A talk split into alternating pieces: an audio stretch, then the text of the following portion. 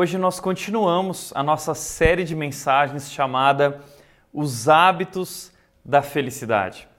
Essa é uma série de mensagens baseada no livro, na carta de Paulo aos Filipenses. E essa carta é conhecida como a Carta da Alegria. E é muito interessante isso porque quando Paulo escreveu essa carta, ele estava passando por um dos momentos mais difíceis da sua vida e do seu ministério ele estava preso, ele tinha sido acusado injustamente, ele era alvo de críticas e ataques de aproveitadores e pessoas próximas dele, ele estava passando por um tempo de privações, necessitando de ajuda e ao mesmo tempo aguardando a sentença dele. Ele não sabia se ele uh, sairia daquele lugar com vida ou se ele acabaria morrendo ali. Mas é, é nesse momento que Paulo ele escreve uma carta cheia de alegria, cheia de esperança e cheia de lições para as nossas vidas, que nos ajudam como é, encontrar, como experimentar essa mesma alegria que Paulo está experimentando. E o interessante é que quando nós olhamos para a carta, nós descobrimos uh, decisões de Paulo a, a alegria não é algo que, a felicidade não é algo que simplesmente acontece, mas é uma escolha do nosso coração. E Paulo fez escolhas no seu coração a partir do momento em que ele experimentou a graça de Deus na sua vida, ele se tornou capaz de escolher e viver e desenvolver esses hábitos, o que nós temos chamado na nossa série de os hábitos da felicidade. Nós vimos já, falamos já sobre o hábito de agradecer, falamos sobre o hábito de confiar e hoje eu gostaria de conversar com você sobre o hábito de servir. Servir. Você já parou para pensar nisso que a felicidade está ligada a esse hábito de servir? E o que seria isso? O que é servir? Deixa eu te fazer, te colocar uma questão aqui. Imagina que você está na rua e você pergunta para as pessoas ao teu redor é, qual é o caminho da felicidade. Faça esse teste um dia e veja o que as pessoas respondem. A maioria das pessoas vai dizer: bom, o caminho da felicidade talvez é um caminho de muito estudo, de preparo. Uh, você então consegue conquistar um bom trabalho, um bom emprego, você constrói uma carreira bem sucedida, você conquista muito dinheiro e sucesso, Uh, você se casa, você tem um relacionamento incrível, filhos, família, é, e tudo isso, né, toda essa receita de sucesso, família, bens materiais e chegar lá no topo e ser conhecido, muitos vão passar por aí descrevendo esse como o caminho da felicidade.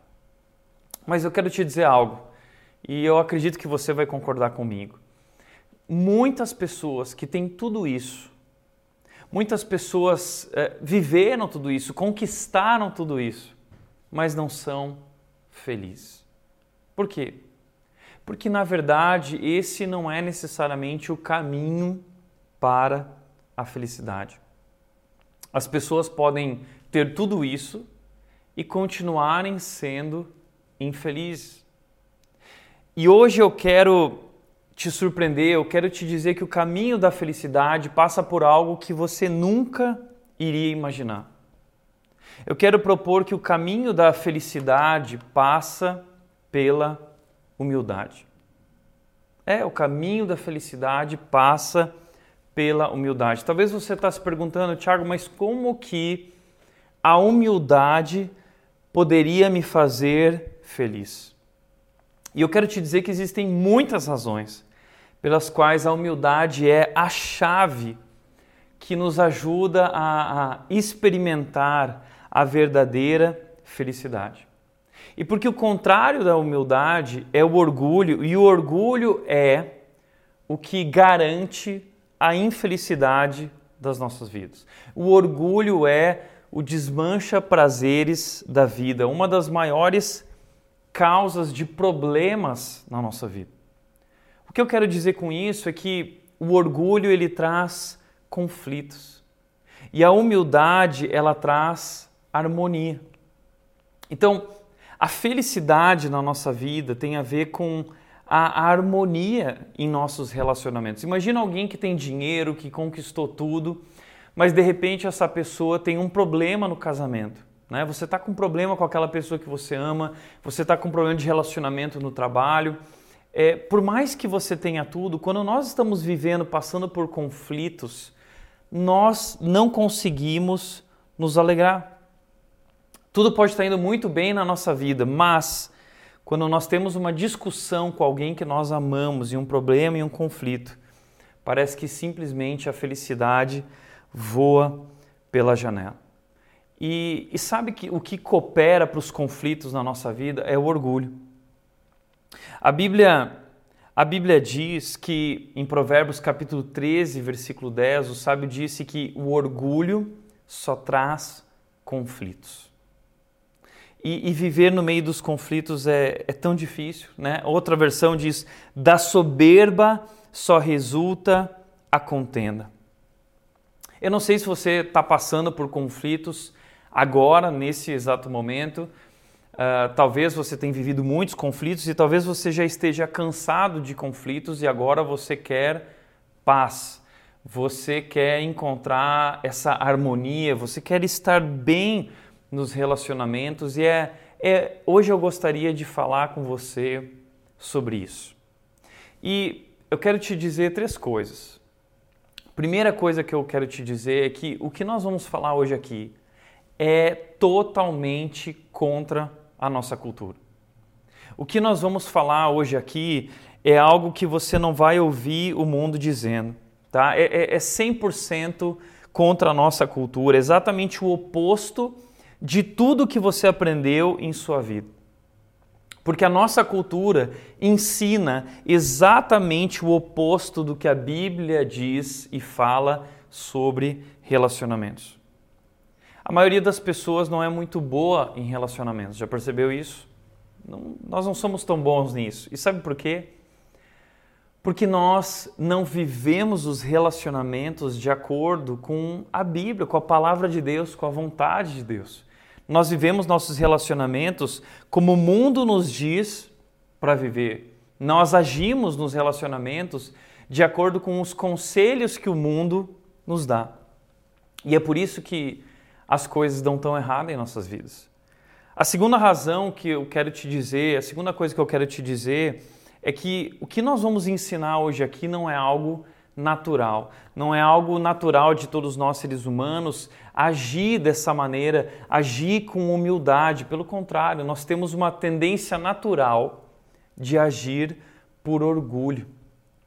Então, isso também vai soar muito estranho hoje para você, porque não é natural. E a terceira coisa que eu quero te dizer é que, já que a gente está falando sobre esse assunto de humildade, como a humildade ela cria harmonia e essa harmonia de relacionamentos resulta em felicidade, eu quero te dizer que a partir daqui você vai ser testado.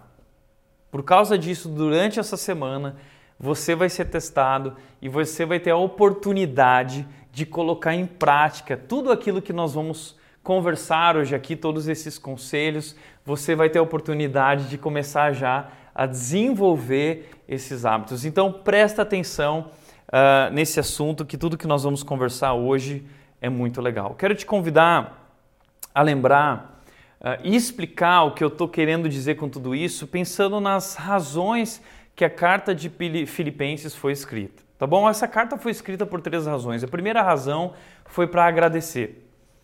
Paulo estava preso, necessitando de ajuda, e a igreja de Filipos enviou uma oferta algumas ofertas para Paulo e Paulo estava tão contente por aquilo e escreve a carta para agradecer. Mas também Paulo escreve a carta para encorajar. Paulo escreve a carta para dizer: Olha, eu, eu tenho visto, eu estou vendo o que Deus está fazendo na vida de vocês e eu estou tão feliz, eu me alegro por isso. Ah, e quero dizer que aquele que começou essa obra em vocês, ele vai completar essa obra até o dia de Cristo Jesus, lá em Filipenses 1,6. Então, não desistam, não desanimem no meio de todas as lutas e desafios que vocês estão vivendo, circunstâncias difíceis. Continuem seguindo firme. Eu estou orando pra, por vocês para que Deus lhes dê sabedoria para que Deus os ajude a desenvolver um coração íntegro. Então, Paulo fala tudo isso em Filipenses capítulo 1, encorajando essa igreja. Essa é uma carta também de encorajamento para que essas pessoas se alegrem como ele está se alegrando em momentos difíceis. Mas a terceira razão é que Paulo escreve essa carta para alertar essa igreja de perigos que ela estava enfrentando. Ela estava enfrentando principalmente dois perigos: um perigo externo e um perigo interno. O perigo externo é que essa igreja ela estava é, é, sendo atacada, estava sendo tentada por falsos mestres que estavam introduzindo conceitos que não eram bíblicos do judaísmo. E, e Paulo então escreve essa carta para alertar de que aquilo que esses falsos mestres estavam falando não era algo verdadeiro, não era algo que eles deveriam dar atenção, pelo contrário. Esse era o perigo externo, esses falsos mestres e falsos ensinamentos, falsas doutrinas. Mas havia também nessa igreja um perigo interno, algo que estava acontecendo dentro dessa igreja que era um problema. E o que estava acontecendo? Existia nessa igreja um conflito. E aparentemente esse conflito era de conhecimento de todos, e esse conflito, inclusive, chegou aos ouvidos de Paulo. E Paulo está muito preocupado com o que está acontecendo ali, porque Paulo se preocupa muito com essa questão de unidade. Nós, como cristãos, como igreja, uh, em nossas vidas como cristãos, somos chamados a viver de modo diferente do mundo, nós somos chamados a viver em harmonia e unidade. Então, Paulo também escreve a carta para alertar essa igreja da necessidade de resolver esse conflito e, e, e, de viver de uma maneira diferente. Então, deixa eu te mostrar isso lá no capítulo 4, no versículo 2. Paulo diz na carta dele o seguinte: Agora eu suplico, eu suplico a Evódia e Sintique, tendo em vista que estão no Senhor, resolvam seu desentendimento. Elas tiveram um desentendimento. Paulo conhece essas mulheres, provavelmente elas foram em algum momento ali colaboradoras uh, no trabalho com Paulo, quando ele esteve em Filipos, em Filipos, é, mulheres muito importantes que ali faziam um trabalho também naquela igreja, mas por alguma razão elas tiveram um conflito, elas tiveram um desentendimento. Aliás, eu sempre digo e gosto de lembrar as pessoas disso, a gente precisa lembrar, tá, gente, que a nossa caminhada na igreja, ela envolve conflitos. Nunca pense que você vai entrar numa igreja e você não vai ter conflitos, tá? Nunca pense que você vai entrar na igreja e, e tudo vai ser perfeito. Não, eu sempre digo que relacionamento gera intimidade, intimidade gera conflito. Conforme nós nos aproximamos, conforme nós vamos crescendo num relacionamento e desenvolvendo intimidade, nós vamos percebendo nossas diferenças e muitas vezes nossas diferenças entram em conflito. Mas eu também sempre digo que conflitos tratados com amor e com perdão geram maturidade. E essa maturidade resulta em felicidade. Essa maturidade leva nossos relacionamentos a um novo nível de intimidade, a um novo nível de comunhão. Então nós precisamos ter sabedoria para lidar com nossos conflitos e nossos desentendimentos. E o que está acontecendo aqui é exatamente isso. Aconteceu um conflito. E, e, Paulo agora convida essas mulheres a resolverem esse conflito, lidarem esse conflito. Eu acho que o problema de que nós temos em nossos relacionamentos é que nós não temos tido sabedoria em nossos relacionamentos para lidar com desentendimentos, para lidar com conflitos. Um exemplo muito claro disso é o que nós estamos vendo hoje no mundo. Hoje parece que nós temos vivido um tempo em que o mundo está completamente dividido e vivendo um desentendimento sem proporções na história, porque parece que a gente agora vive brigando. Já percebeu isso?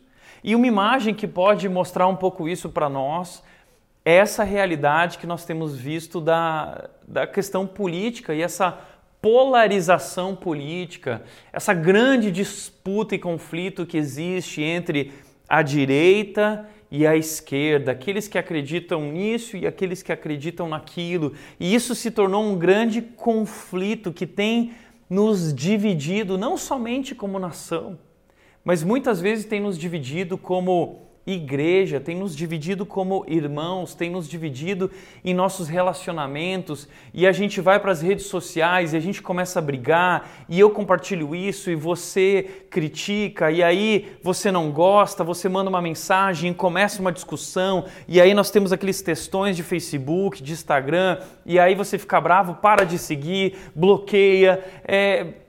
Esse é o cenário que nós estamos vivendo e não somente relacionado a questões políticas, mas especialmente relacionado a, a, a essas ideologias, essas ideias que temos desenvolvido e que uh, nós temos infelizmente nos perdido no meio de tudo isso e a gente tem brigado por causa de qualquer coisa.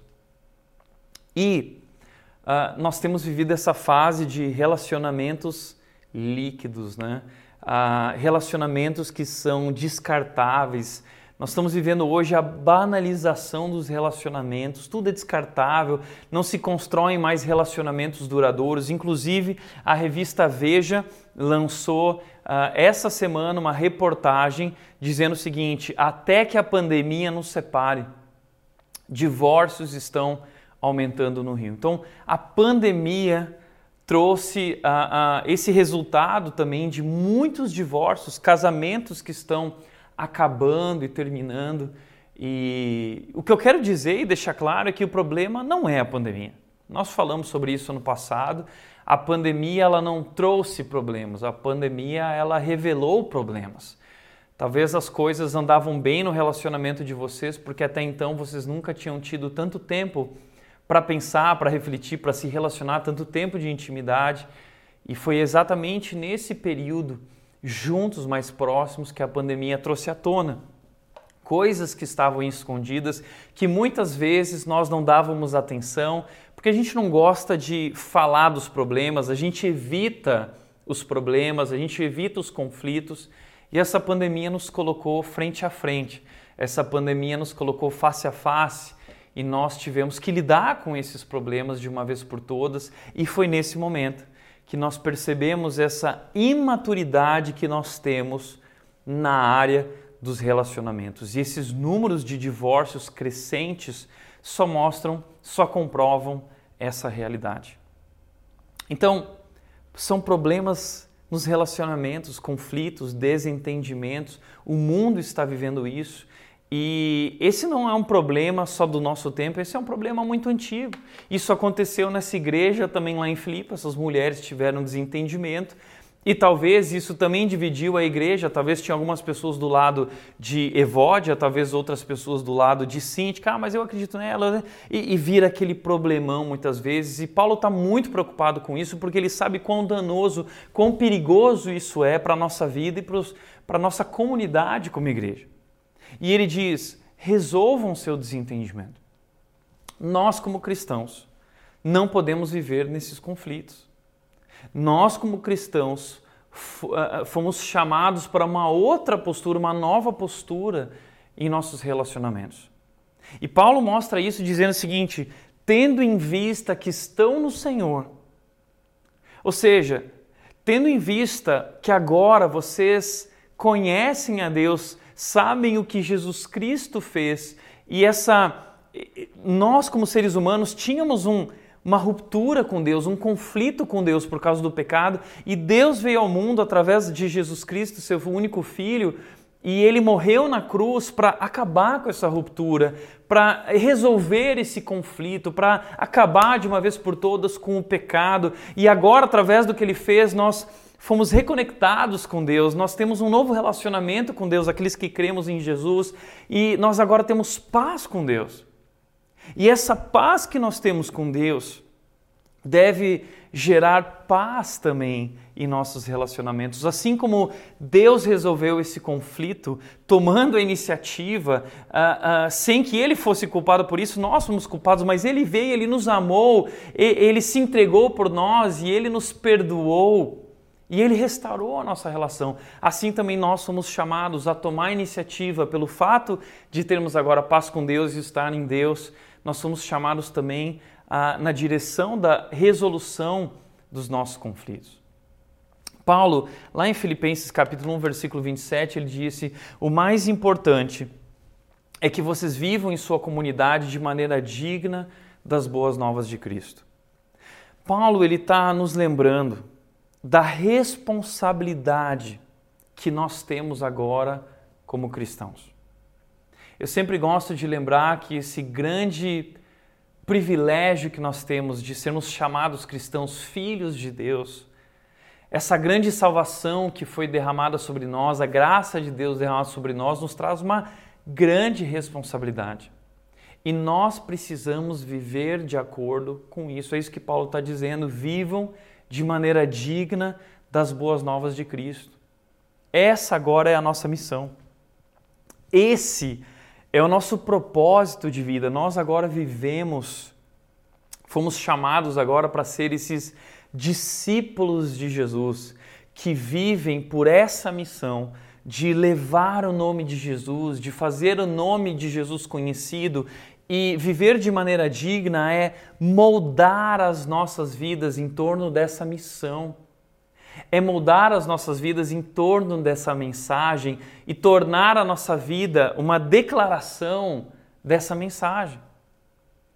Então, para Paulo, isso é um problema, esse desentendimento é um problema, porque esse desentendimento, esse conflito não condiz com o nosso chamado, com essa vida digna que nós somos chamados a viver como igreja. Por isso Paulo escreve Filipenses capítulo 2, versículos 1 a 5, e ele continua desenvolvendo por todo o capítulo 2 essa ideia, porque ele quer tratar essa questão da harmonia. E Paulo diz o seguinte: "Então, completem a minha alegria concordando sinceramente uns com os outros, amando-se mutuamente e trabalhando juntos com a mesma forma de pensar e um só propósito. Paulo ele vai escrever Filipenses capítulo 2 para falar sobre humildade. E lembra que nós falamos que o caminho da felicidade passa pela humildade? Por quê? Porque a humildade é a chave para a harmonia a humildade é a chave para esse juntos, esse trabalhar juntos, esse pensar da mesma forma. A humildade é a chave para esse viver por um só propósito. E é isso que nos traz alegria. Veja o que Paulo está dizendo. Então, completem a minha alegria. A alegria, a minha alegria vai ser mais completa por causa dessa harmonia, porque é isso que Deus espera de vocês, é isso que Deus espera de todos nós. Eu quero te chamar a atenção aqui para algo nesse texto que é esse amando-se mutuamente, amando uns aos outros. Nós, como cristãos, somos chamados a essa postura, uma postura de amor. Nós somos chamados a amar, inclusive, aqueles que não nos amam. Nós somos chamados agora a amar os nossos inimigos, abençoar aqueles que nos amaldiçoam. Nós, como cristãos, devemos ter uma postura diferente nas redes sociais. Nós devemos ter uma postura diferente no nosso casamento. Nós devemos ter uma postura diferente na igreja, no trabalho. E João 13, Jesus disse o seguinte lá em João 13, versículo 34 e 35, ele disse: um novo mandamento eu tenho para vocês: que vocês tenham amor uns pelos outros, assim como eu amei vocês, que vocês possam amar uns aos outros. E ele diz no versículo 35: Nisso reconhecerão que vocês são os meus discípulos. Se vocês tiverem amor uns pelos outros. Uau! Olha o que ele diz: nisso, essa é a marca que vai distinguir você de todo o restante. É isso que vai mostrar que vocês realmente me conhecem, que vocês são os meus seguidores. O quê? Não é uma vida perfeitinha, né? Não é, não é isso que ele está falando. O que ele está dizendo é amor. O que não pode faltar na vida de vocês é esse amor radical, é esse amor sacrificial que nos leva a essa unidade, que nos leva a essa harmonia. Então é sobre isso que eu quero falar hoje. Sobre essa harmonia em nossos relacionamentos que resulta em felicidade.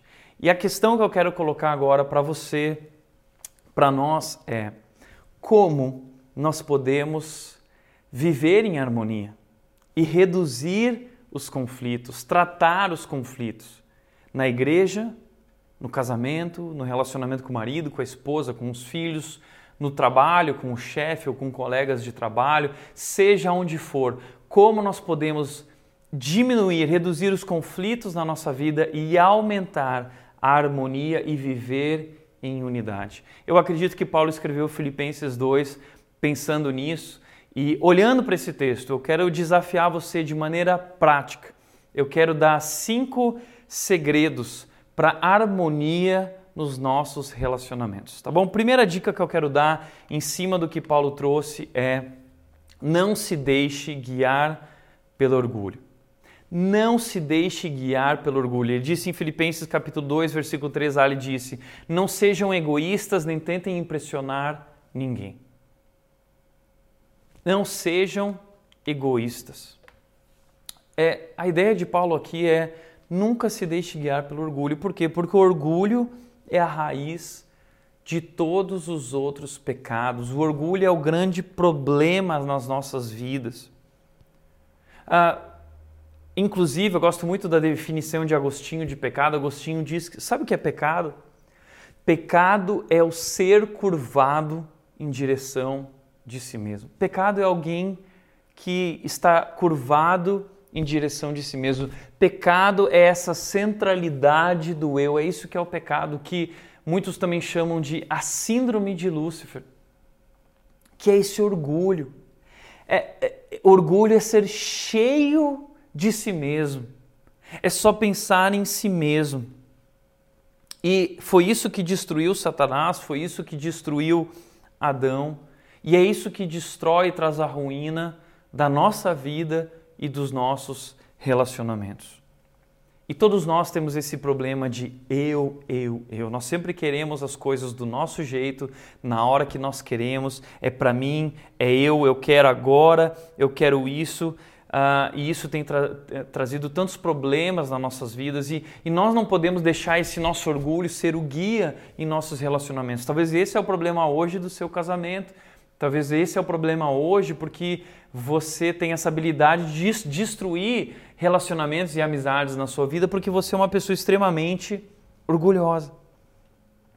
Agora, entenda que isso é totalmente contra a nossa cultura, porque hoje nós vivemos numa cultura que, que incentiva o narcisismo, que incentiva esse orgulho essa vaidade, esse, a, a, esse negócio de impressionar as pessoas, de ficar cantando uma de galo.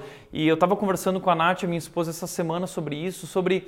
Eh, parece que hoje que as pessoas que mais têm sucesso e ganham dinheiro no Brasil e no mundo são pessoas orgulhosas que ficam o tempo todo mostrando: olha como eu sou bom, olha como eu faço isso bem. E aí a gente começa a ser, a, a, a, ser influenciado por essa cultura e a gente começa a acreditar nisso. Ah, eu preciso mostrar que eu sou bom, eu preciso mostrar que eu consegui, que eu cheguei lá.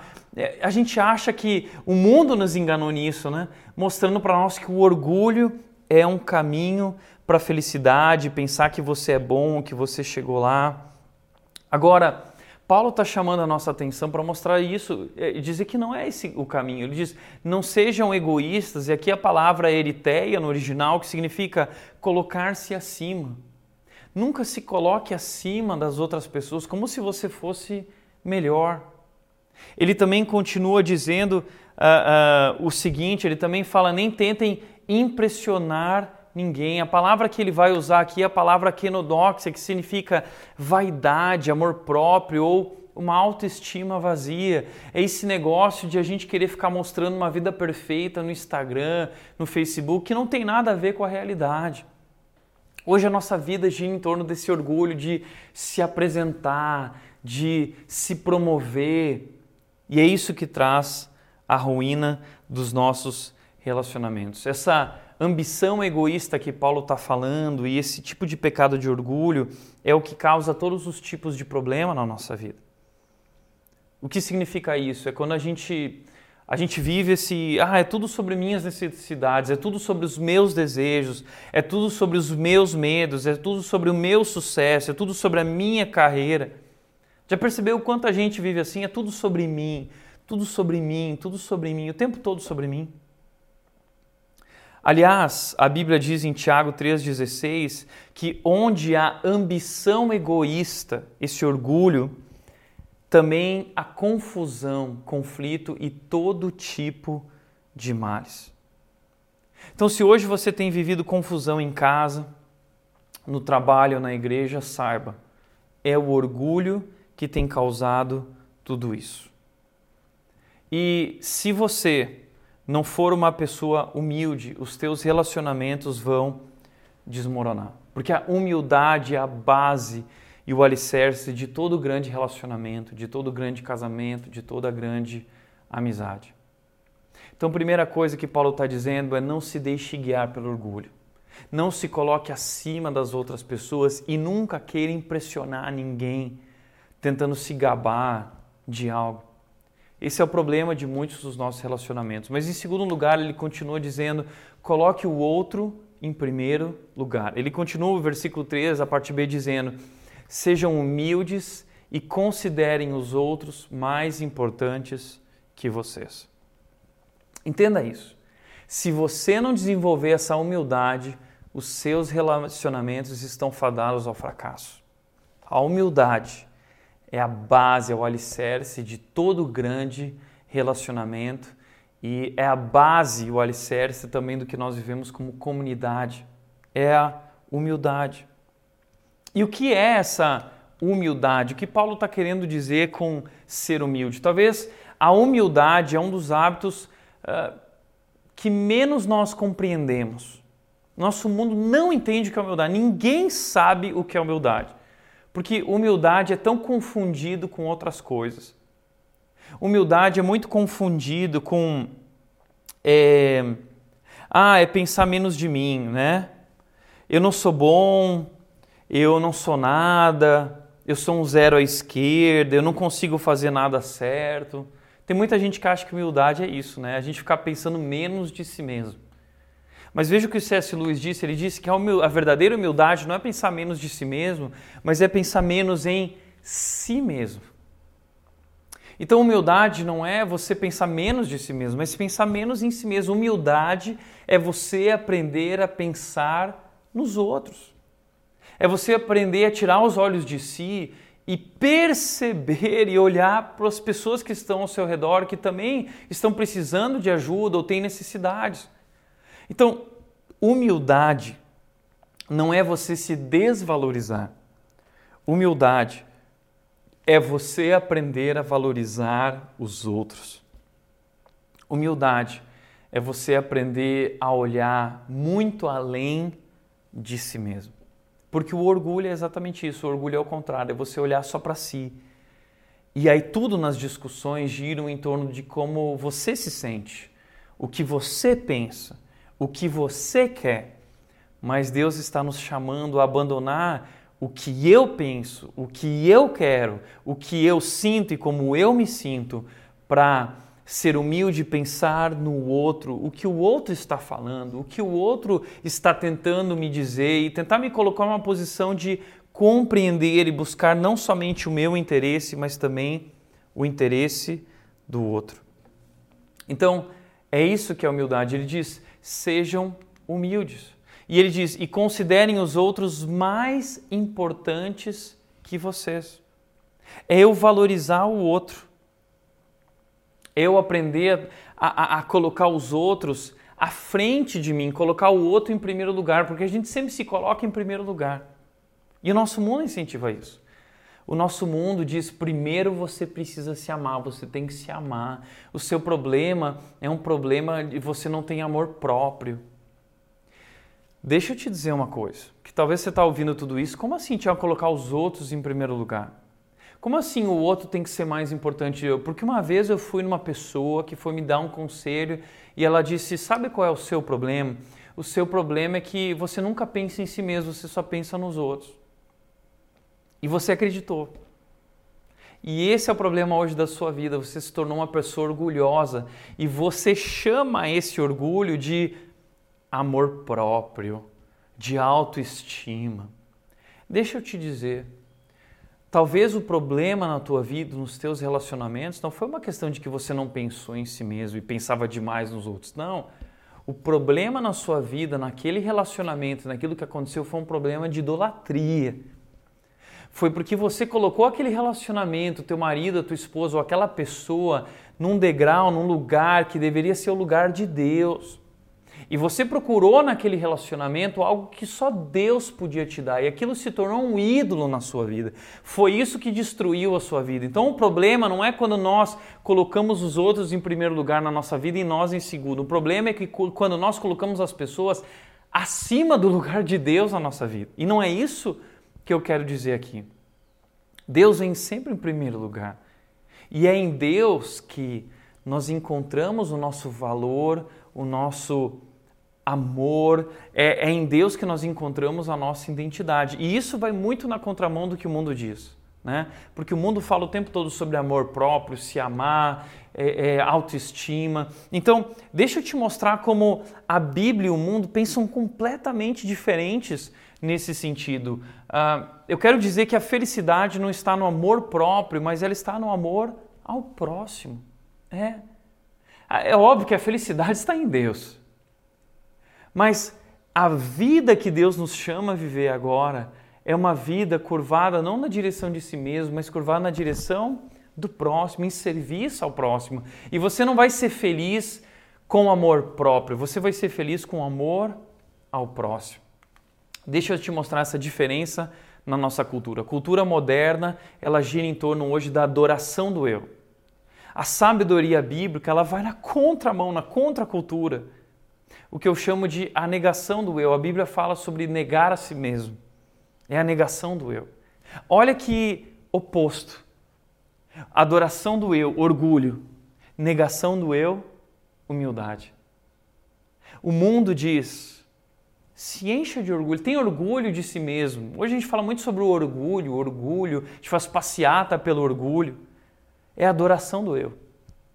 A Bíblia nos chama a abandonar todo, toda forma de orgulho e sermos humildes, aprendendo a negar o nosso eu.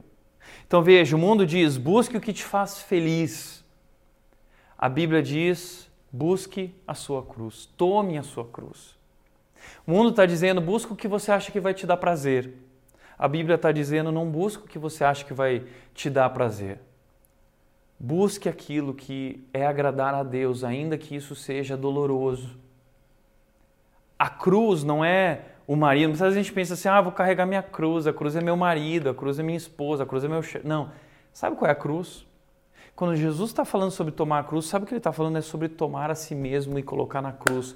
Eu sou a cruz. Eu tenho que morrer para mim mesmo. Como Paulo disse, fui crucificado com Cristo. Assim já não sou eu mais quem vive, mas Cristo vive em mim. Gálatas 2:20. E é isso que é o batismo.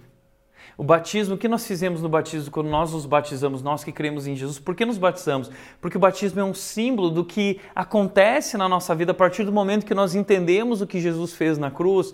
A, a, a, a mensagem do batismo é eu estou morrendo para mim mesmo. Por isso eu vou para trás, eu estou morrendo para mim mesmo e eu estou renascendo, ressurgindo para uma nova vida com Jesus, uma vida em que agora não é mais eu, o eu, o eu foi crucificado na cruz mas agora Cristo vive em mim e Cristo vive através de mim.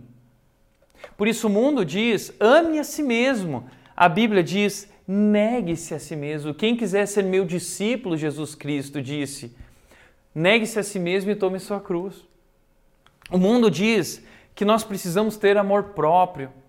A Bíblia diz que o problema da nossa vida é o amor próprio, e a Bíblia diz que esse amor se chama orgulho, e toda forma de orgulho é pecado. Gente, entenda isso de uma vez por todas. A raiz do pecado, o nosso pecado, é o amor próprio. Nós nos amamos demais. Esse é o problema. E você não vai encontrar o seu valor no amor próprio, se, no, no, se amando. Não é isso que traz valor para nós. A Bíblia fala sobre o amor sacrificial, que é esse amor que se doa. E aí, como eu estou dizendo, né, talvez você entre em crise e você está se perguntando: não, peraí, Tiago, então de onde que vem o meu valor? Se eu não me valorizar, Tiago, quem vai me valorizar? Sabe quem te valoriza? É, Jesus te valoriza. Ele te amou na cruz. O seu valor não está em quanto amor você tem por si mesmo. O seu valor está em quanto amor Deus tem por você. É ali que nós encontramos o nosso valor, é ali que nós encontramos a nossa identidade, a razão da nossa vida. Então, se você quer desenvolver essa identidade sadia, você não precisa de autoestima, amor próprio, você precisa do amor de Deus. Compreender o amor de Deus, experimentar o amor de Deus. É por isso que o N.T. Wright ele disse o seguinte: a sensação de valor próprio ela surge não ao examinar a mim mesmo e descobrir que eu sou bom ou que eu não sou tão ruim assim. Mas a sensação de valor próprio, ela surge ao contemplar o amor de Deus por mim e descobrir que nada pode se colocar entre nós. Entenda uma coisa: nós somos pecadores. A gente não presta. Como Tim Keller disse, você é mais pecador do que é capaz de imaginar. Mas você é mais você é mais pecador do que é capaz de entender, mas é mais amado por Deus do que poderia imaginar. Ou seja, eu sou muito pecador, eu e você, nós não prestamos, nós somos tão ruins diante de Deus. Mas nós somos tão amados por Deus mesmo assim. A Bíblia diz que Deus nos amou tanto.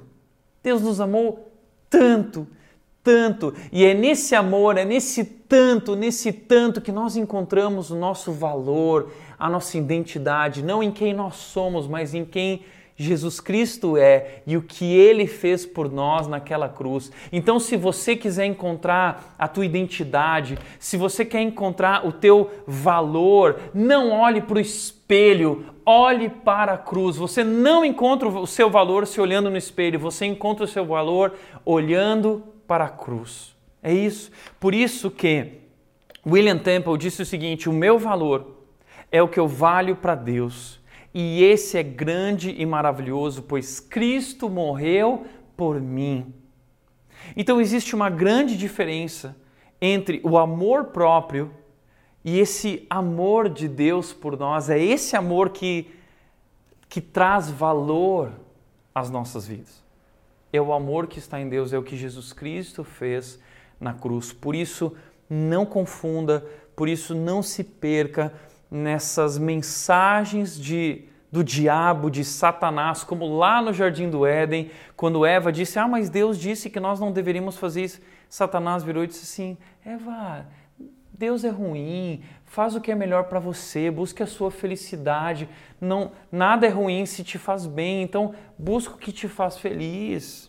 Pense em si mesmo, você pode ser como Deus. Essa é a mensagem do pecado, é pense em si mesmo. E a Bíblia está dizendo que esse é o problema dos nossos relacionamentos. E posso te dizer isso? Talvez esse hoje é o problema da sua vida. Você é uma pessoa orgulhosa. E esse orgulho vai destruir todos os teus relacionamentos. E eu vou te dizer mais. Tiago capítulo 4, versículo 6 diz que Deus se opõe aos orgulhosos, mas concede graça aos humildes. 1 Pedro 5,5, Pedro disse a mesma coisa. Ele disse: Deus se opõe aos orgulhosos, mas concede graça aos humildes. E isso é uma citação de Provérbios, capítulo 3, versículo 34. Eles estão citando um texto lá do Antigo Testamento que diz: Deus se opõe aos orgulhosos, mas concede graça aos humildes. Isso é muito importante. A Bíblia fala disso o tempo todo. Se você é uma pessoa orgulhosa, você tem se colocado do lado oposto de Deus. Deus odeia isso. Deus detesta isso. Mas pelo contrário, Deus concede graça aos humildes. Todos os nossos relacionamentos precisam, dependem da graça de Deus. E a única maneira de nós obtermos a graça de Deus é com humildade. Então a Bíblia está nos chamando a uma nova postura de humildade, de pensar menos em si mesmo, de não procurar apenas os nossos próprios interesses, mas se preocupar também com os interesses alheios. Olha que interessante a palavra aqui, procurem. Ah, essa palavra procurem, ela é a palavra no grego escopeu, que significa foco, olhar. A palavra escopeu é, onde, é de onde vem a nossa palavra em português hoje, escopo. E escopo, escopeu significa foco, olhar. Olha que legal que Paulo está dizendo: não coloquem o foco apenas nos próprios interesses, mas coloquem o foco no interesse do outro. O que Paulo está dizendo é: tire os olhos de si mesmo, chega, tira esse foco de si mesmo e coloca o foco, o olhar nas necessidades dos outros. Esse é o segredo da felicidade. Eu já falei tanto sobre isso aqui, sobre aquele livro é, é, é Olhai os Lírios dos Campos do Veríssimo, do Érico Veríssimo, que eu adoro, e conta a história da Olivia, que ela diz lá que ela descobriu o segredo da felicidade, foi tirar os olhos de si e perceber tantas pessoas que precisavam da sua ajuda. A Bíblia já dizia isso há dois mil anos atrás: tire os olhos de si mesmo. Aliás, o Érico Veríssimo sempre disse que felicidade é a certeza de que nossa vida não está passando inutilmente. Inútil é você viver uma vida para si mesmo, numa busca pessoal por sucesso, fama, dinheiro e bens materiais. Isso é inútil, isso é vaidade, isso é viver, como Paulo disse, para impressionar os outros. Isso foi a busca de Salomão, que Salomão, no final da sua vida, amargo, descobre que foi correr atrás do vento, é vaidade, não vale a pena. A Bíblia nos chama a viver uma vida diferente, que não busca os próprios interesses, mas vive para servir. Por isso, ah, ser humilde é não se interessar apenas pela sua agenda, não se interessar apenas pela sua carreira, pelos seus hobbies, mas se interessar também é, nas outras pessoas. A Bíblia diz que esse é o tipo de coisa que constrói relacionamentos. É não estar interessado apenas, deixa eu só voltar aqui, né? não estar interessado apenas no que você quer, mas se interessar naquilo que a sua esposa quer, no que ela está dizendo, que seus filhos estão dizendo, é prestar atenção nas necessidades deles e se colocar nessa posição. O meu marido. É claro que isso não é natural para nós. Nosso natural é pensar na gente. Aliás, deixa eu te dar um exemplo, o exemplo da foto. Uh, sabe quando a gente tira uma foto? Quero te dar esse exemplo. Uh, qual é a primeira coisa que a gente faz quando a gente vê uma foto? A gente procura a gente, não é? Sempre que a gente tira uma foto, a primeira coisa que a gente vai ver quando é a foto, a gente olha pra gente. Como está meu cabelo? Como está meu corpo? Como está meu sorriso? Eu saí de olho fechado, de olho... Tá vendo como o nosso olhar está sempre para si mesmo? O amor próprio? A gente não olha para os outros para ver se os outros estão bonitos. Na verdade, a gente sempre escolhe a foto que a gente está bonito e se os outros estão feios, a gente não está nem aí. Né? Esse é um exemplo bobo dessa realidade, de como a gente pensa em si mesmo. Então, uh, que a gente possa acordar para essa realidade da humildade, que restaura relacionamentos, que contribui para a construção de relacionamentos e que a gente entenda de uma vez por todas que o nosso valor próprio não vem do nosso salário, não vem do nosso status, não vem das coisas que nós temos, da nossa beleza, mas o nosso valor próprio vem do amor que Deus tem por nós e derramou naquela cruz por nós e de quão úteis e importantes nós temos sido nessa missão de levar esse amor adiante a outras pessoas também. Eh, e o texto continua dizendo, versículo 5 diz: "Tenham a mesma atitude demonstrada por Cristo Jesus". E aqui Paulo ele entra numa parte muito bonita falando sobre como Jesus é o maior exemplo de humildade Deus é o maior exemplo de humildade. E, e, ele nos convida a pensar como Jesus. A palavra que tem a mesma atitude, essa palavra atitude, ela significa tenham o mesmo pensamento, tenham o mesmo sentimento demonstrado por Cristo Jesus. Uma vez eu li um livro na minha adolescência, Em Seus Passos, o que faria Jesus? Isso marcou minha vida.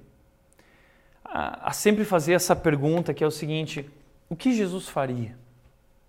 O que Jesus faria no meu lugar? E talvez isso que nós precisamos aprender a fazer nos nossos relacionamentos.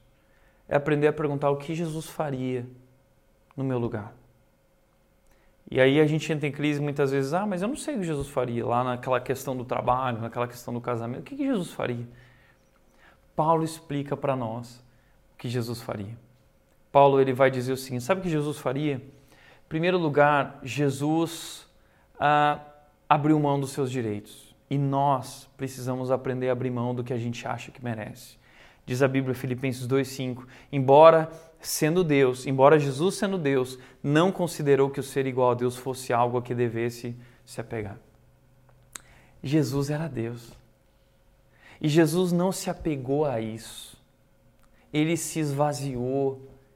Ele tinha todo o direito de, como Deus, não abrir mão da sua posição celestial, na glória com Deus soberano.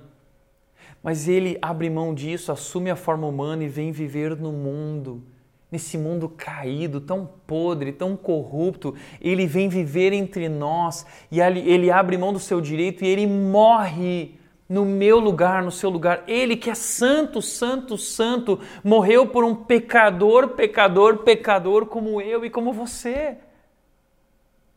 E aí você brigando nos relacionamentos e dizendo, mas eu não mereço isso. Você acha que Jesus merecia a cruz? Jesus não merecia a cruz. Eu merecia a cruz. Mas ele abriu mão dos seus direitos porque ele queria restaurar esse relacionamento comigo. Então ele foi e pagou o preço por mim.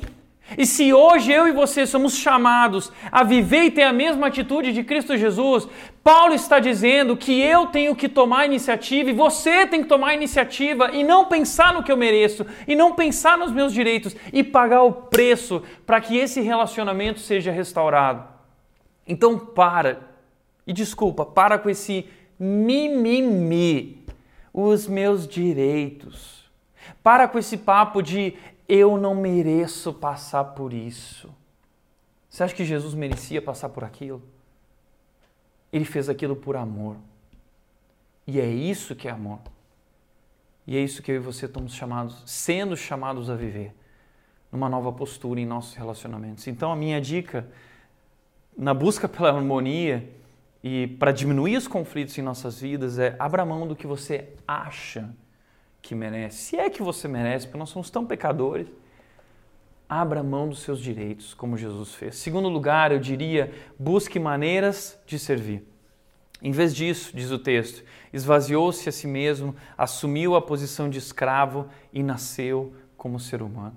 Ou seja, Jesus não se apegou ao que ele merecia, os seus direitos, ele se esvaziou esse é o segredo da vida cristã. Na vida cristã nós estamos sendo chamados a um esvaziamento. Então tá vendo como é o oposto? O mundo, o mundo nos chama a um enchimento. O mundo ele nos convida a se encher. A Bíblia nos chama para se esvaziar. O mundo fala sobre pensar em si mesmo e se encher de si mesmo. A Bíblia fala sobre negar a si mesmo e se esvaziar. E Jesus fez isso e ele assumiu a forma de servo. O texto aqui, a, a NVT traduziu como escravo, e a palavra aqui é dulos, palavra que significa servo. É alguém que dedica a sua vida para servir o outro, uma vida dedicada a outro. Jesus fez isso. Jesus dedicou a sua vida a nós. Jesus se entregou naquela cruz como servo. Ele é Deus o Deus poderoso, glorioso, entra na história em formato humano, em carne humana, limitado pela carne humana, porque Ele é Deus, Ele é tão poderoso, mas Ele se esvazia para caber ali dentro. E ele assume essa postura de servo, ele vem me servir. Eu sou um traidor, nós somos traidores. John Stott diz que o pecado é uma traição universal. Ele vem morrer pelos seus traidores por amor. Então, sabe o que a Bíblia está dizendo? Para você assumir a postura de servo, dedicado ao outro, mesmo diante daquele que te traiu. Ah, Tiago, mas isso ou não. Então, o seu problema não é comigo, o seu problema é com Deus, o seu problema é com a Bíblia. E tem muita gente que quando vem falar de problema no casamento comigo, fala, estou pensando em me divorciar.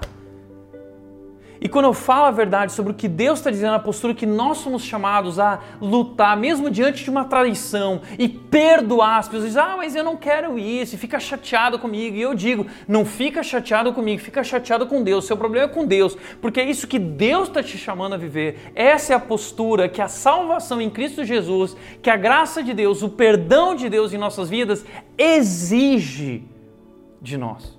Exige de nós. Portanto, ele se esvaziou e ele se tornou um servo. E esse é o hábito de servir. E para servir a gente tem que ter essa humildade. Aprender a servir nos nossos relacionamentos, é isso que traz felicidade. Agora, deixa eu te mostrar algo interessante aqui no começo de Filipenses capítulo 1, versículo 1, diz o seguinte: Paulo e Timóteo, escravos de Cristo Jesus, escrevemos a todo o povo santo em Cristo Jesus que está em Filipos, incluindo os bispos e diáconos. Eu preciso encerrar, deixa eu correr aqui. Paulo diz escravos. A palavra aqui de novo é dulos, servo dedicado ao outro. De todas as cartas que Paulo escreveu, Paulo escreveu 13 cartas. De todas as cartas, essa é a única carta que Paulo diz: Eu sou um, servo de Jesus. Nas outras, ele escreveu: Eu sou um apóstolo. Nessa carta, Paulo não escreve: Eu sou um apóstolo. Paulo escreve: Eu sou um servo. Porque Paulo, sabe por quê? Porque Paulo está querendo enfatizar isso. Servo e olha o que ele diz a vocês que estão em Filipos, incluindo os bispos e diáconos, ou seja, Paulo está valorizando essas pessoas, colocando elas numa posição de destaque. Em primeiro lugar, ele está dizendo: Eu sou um servo, eu estou servindo. Uau! Depois, ele vai chamar nossa atenção sobre exemplos no servir, que foi Timóteo, no capítulo 2, 19 a 24, que ele diz que Timóteo não pensou em si mesmo, mas no interesse dos outros, dedicou sua vida para os outros. Ele vai falar de Epafrodito, que abriu mão da sua vida para servir Paulo e levar oferta para Paulo. Inclusive, Epafrodito quase perdeu sua vida porque ele se dedicou a isso ele pegou uma doença. Essa, nessa doença ele quase morreu quando ele esteve lá com Paulo. Então, são pessoas que abriram mão de tudo. Abriram mão da sua saúde, abriram mão uh, da sua vida para servir os outros. O que Paulo está querendo dizer é que eu e você estamos sendo chamados para isso.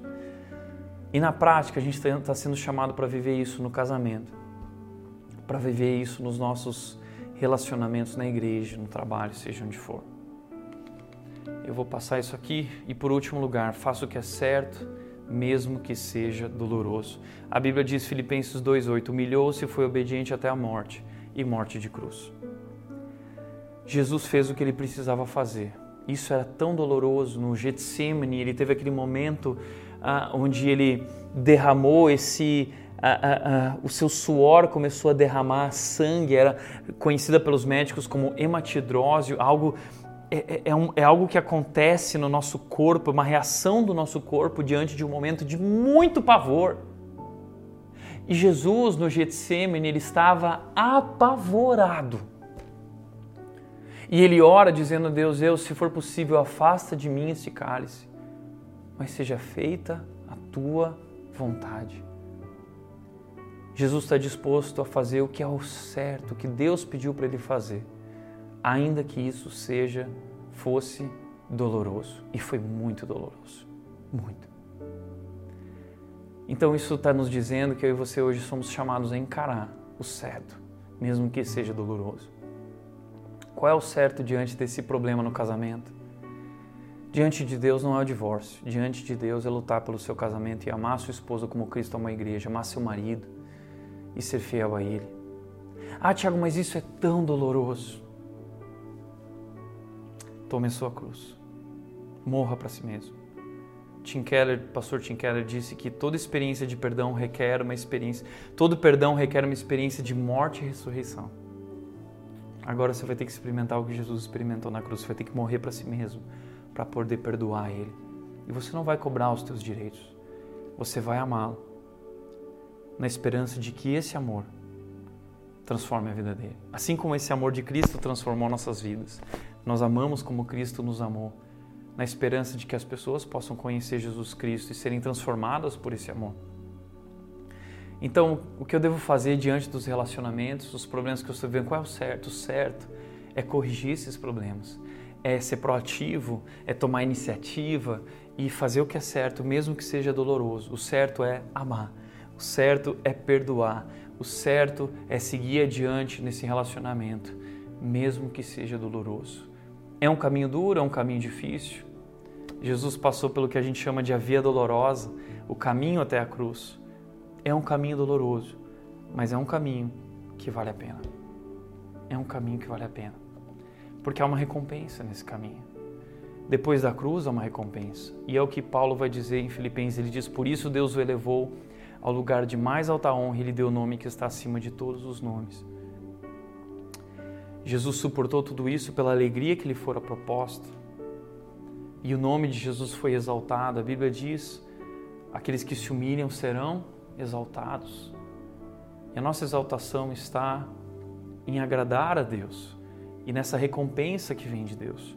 E Deus nos chama a confiar nele e render nossas vidas a Ele, e Ele vai nos honrar no seu tempo, do seu jeito. E o texto continua dizendo: Para que ao nome de Jesus todo joelho se dobre nos céus, na terra e debaixo da terra, e toda língua declare que Jesus Cristo é o Senhor, para a glória de Deus, o Pai. Jesus fez tudo isso para que nosso relacionamento com Deus pudesse ser restaurado. E hoje, graças a isso, nós podemos declarar que Jesus Cristo é o Senhor. Então hoje, eu e você estamos sendo chamados a essa postura de humildade, de serviço, de buscar o bem interesse do próximo e servi-lo e fazer o que é certo mesmo que seja doloroso. E quem sabe, através de tudo isso, quem sabe as pessoas ao nosso redor não possam conhecer Jesus e declarar, e dobrar seus joelhos diante de Jesus e declarar que Jesus é o Senhor. Já pensou? Através da sua postura de serviço e amor ao marido, à esposa, ele pode vir a se render a Cristo. É isso que a Bíblia nos chama para viver em nossos relacionamentos, como comunidade, como igreja, como cristãos em nossos relacionamentos pessoais, no casamento, no trabalho, seja onde for, nós devemos lutar pela harmonia e pela unidade e nunca optar pelo caminho da ruptura.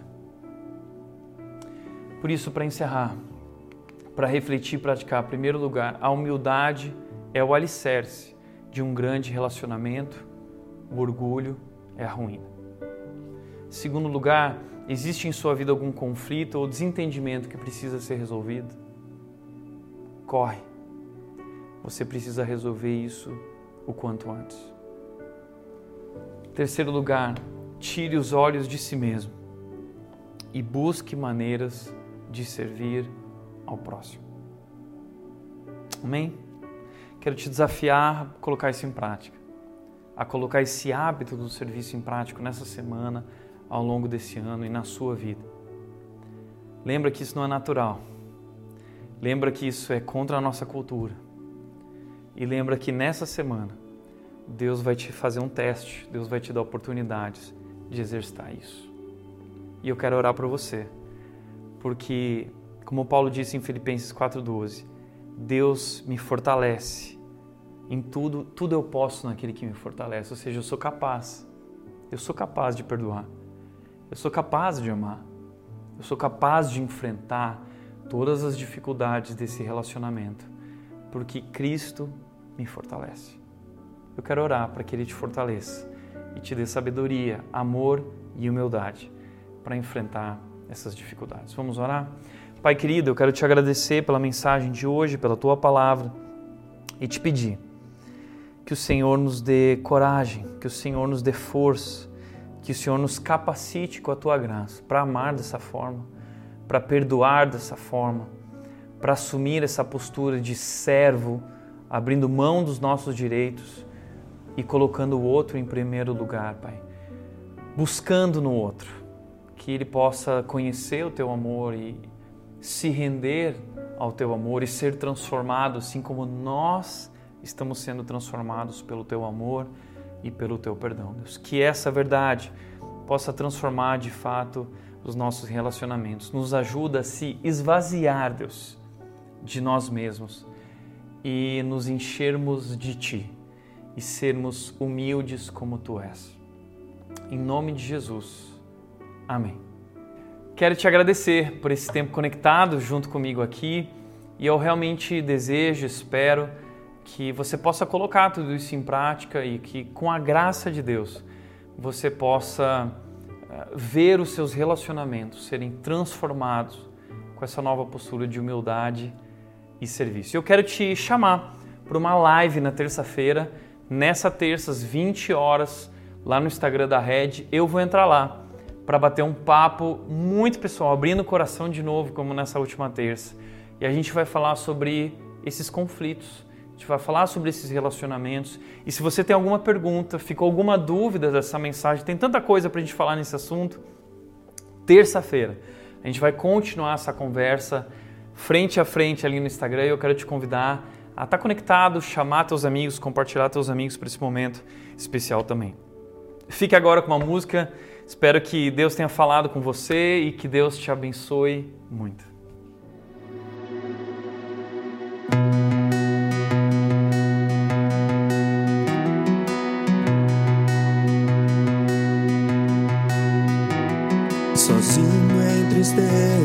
E em aflição,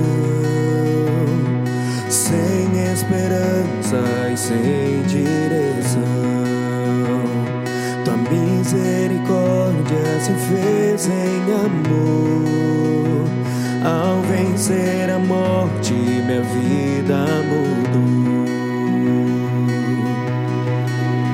Tua graça em mim traz perdão